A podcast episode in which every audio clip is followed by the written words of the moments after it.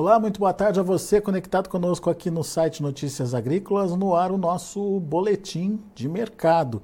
Já imaginou uma semana inteira para você se programar, poder viajar, enfim, é, percorrer o país inteiro aí, estimulando o turismo? Pois é, é isso que está acontecendo na China nessa semana. E quando a China para, a gente também para por aqui. Chicago, então, movimento praticamente nenhum por lá. A gente vai conversar agora com o Vlamir Brandalize, da Brandalize Consult, para entender uh, o que, que significa essa falta da China no mercado, né? E, obviamente, saber o que vem pela frente. Seja bem-vindo, Vlamir Brandalize. Queria ter uma semana dessa para você também, Vlamir, para poder viajar, se programar, curtir o país.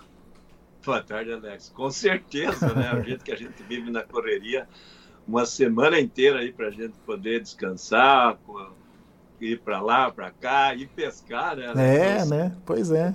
É. A gente não tem isso aí nunca, né? Nossa vida é uma correria. Mas a China tem, né, Vlamir? Na China tem, né? Eles têm os feriados deles, eles têm duas semanas do ano aí. Esse é uma delas, né? Que eles têm e que eles gostam muito, né? O chinês para totalmente, todo o mercado financeiro para, o sistema bancário, o sistema econômico em si fica só bares, restaurantes e hotéis, essa parte que é ligada mais a, ao turismo mesmo, né, Alex? Então, é a China fora e refletindo né, nos principais fornecedores de, de, de produtos para eles. Né? Ele dá uma parada também nos mercados, não é só a soja que sente, né? o mercado do minério de ferro, petróleo. Esse também dá uma, uma acalmada aí, que é a menor pressão do comprador, né? E o grande comprador China, né? É, pois é. E isso a gente viu é, refletido hoje nos negócios em Chicago. Deve ser assim ao longo da semana, Vlamir?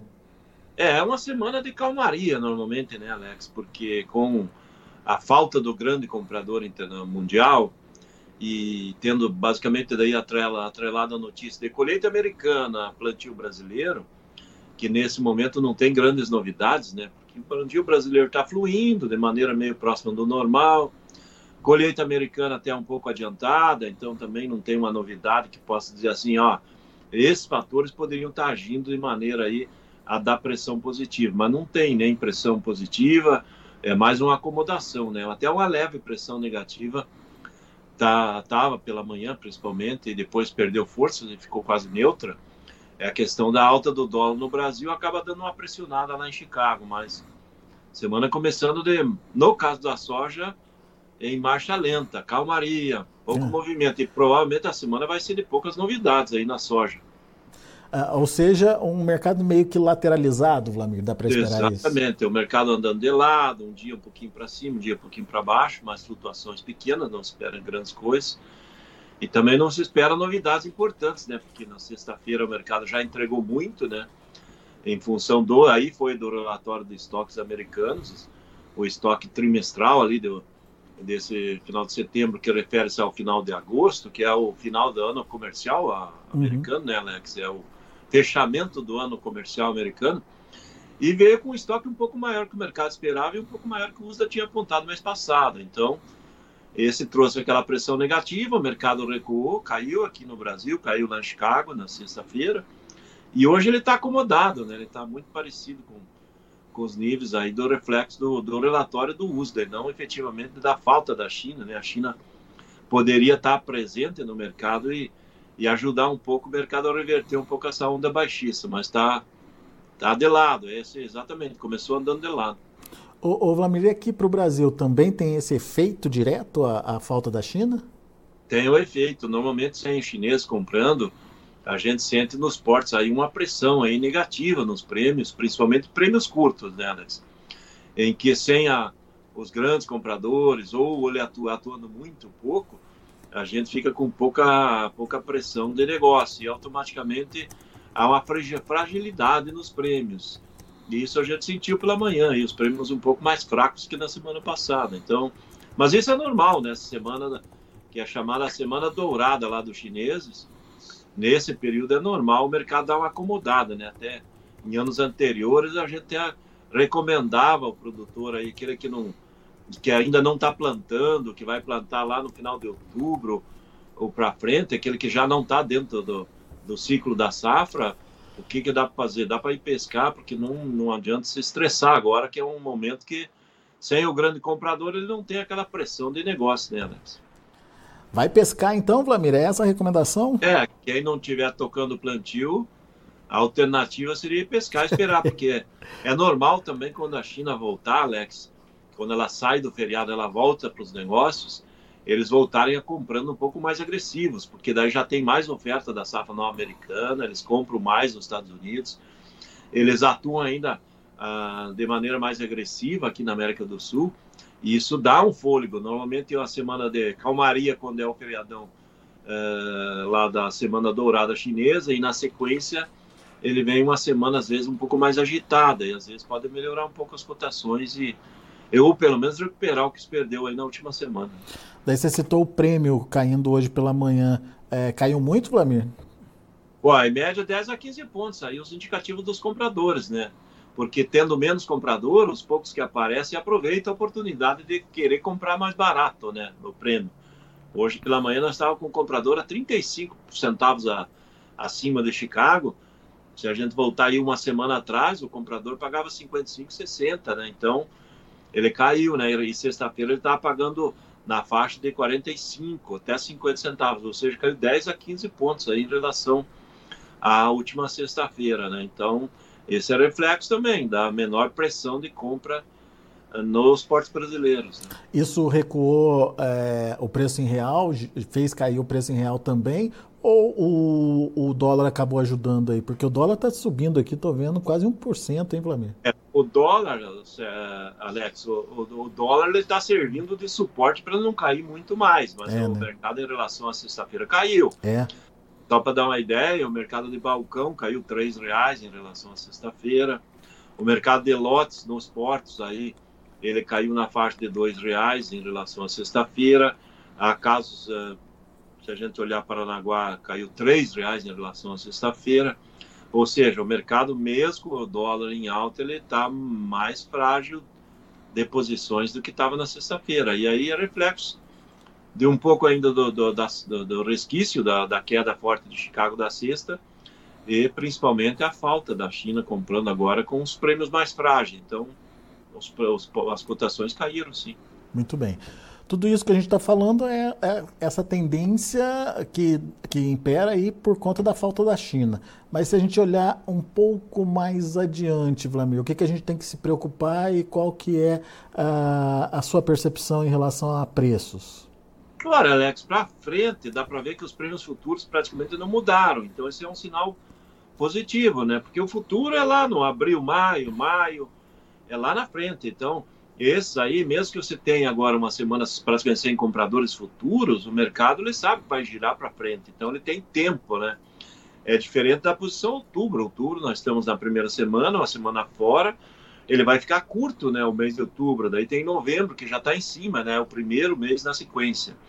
Mas os futuros não, os futuros aí estão na faixa dos 100 pontos negativos, eles estão muito parecidos com a semana passada, então esse não teve muita mudança, porque o mercado dá sinais que ele vai seguir comprando, né? Vai ter demanda, o mercado é de consumo e também tem um, um olho voltado aí também para a colheita americana, talvez não resultar numa safra é, como está apontado pelo USDA. Há muita expectativa que talvez a safra hoje indicada pelo USDA em 112,8 milhões de toneladas, ela não chegue a 112, fique menor, alguns apontam que até 110 milhões. Então, isso também, daí, mas esse ele reflete nos mercados mais longos, né, Alex? Essa correção na produção americana daria um novo tom para os preços em Chicago ou só suporte, Vladimir? É, ele, é, ele não dá um sinal aí para o produtor dizer, não, agora o mercado vai subir. Não, ele vai, ele serve para consolidar bastante aí o, o 12,5 como suporte, que uhum. agora o spot está 12,5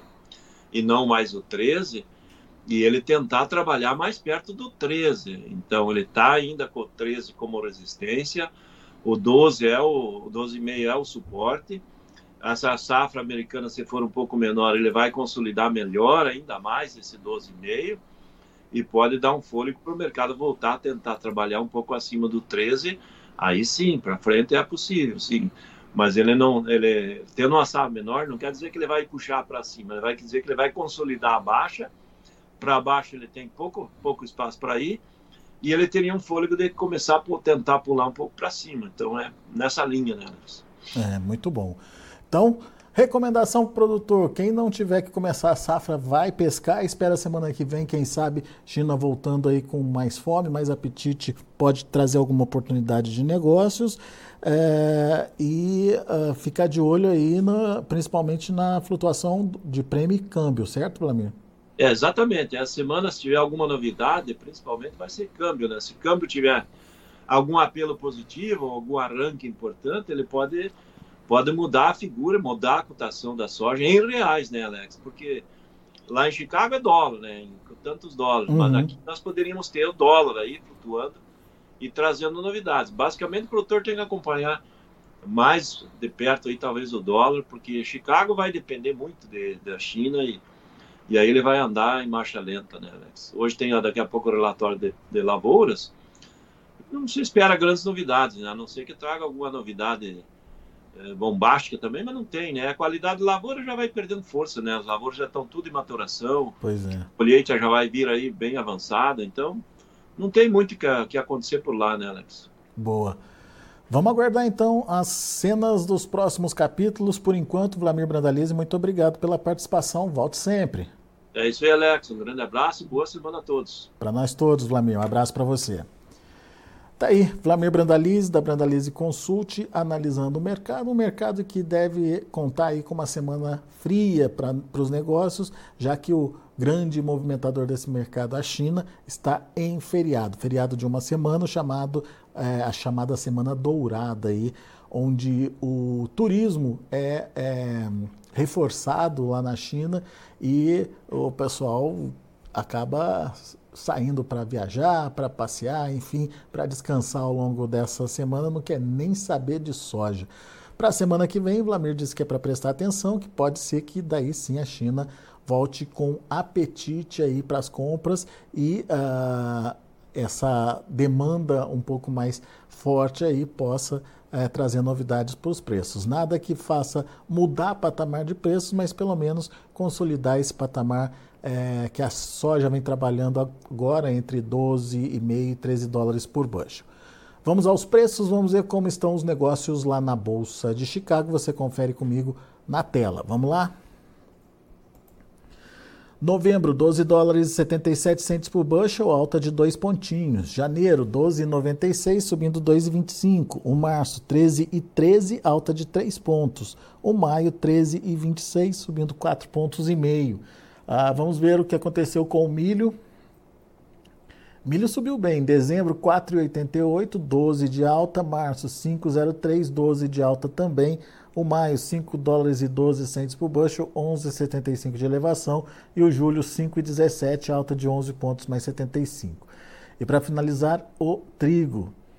Dezembro, 5,64, subindo 23 pontos mais 25. Março, 5,96, alta de 22 pontos e meio. Maio, 6 dólares e 15 centos por bushel, 20 pontos mais 25 de alta também e o julho 6 dólares e 31 centos por bushel, alta de 18 pontos mais 75.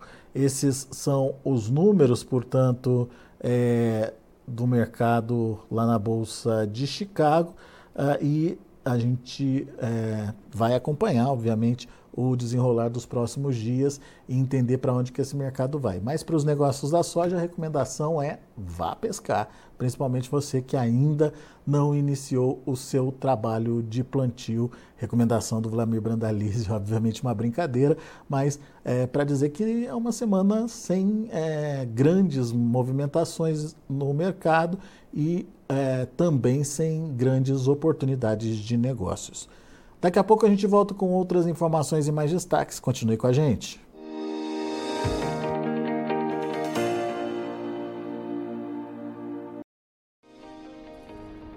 Se inscreva em nossas mídias sociais no Facebook Notícias Agrícolas, no Instagram arroba Notícias Agrícolas e no nosso Twitter arroba Notiagre. E para não perder nenhum vídeo, não se esqueça de nos acompanhar no YouTube e na Twitch Notícias Agrícolas Oficial.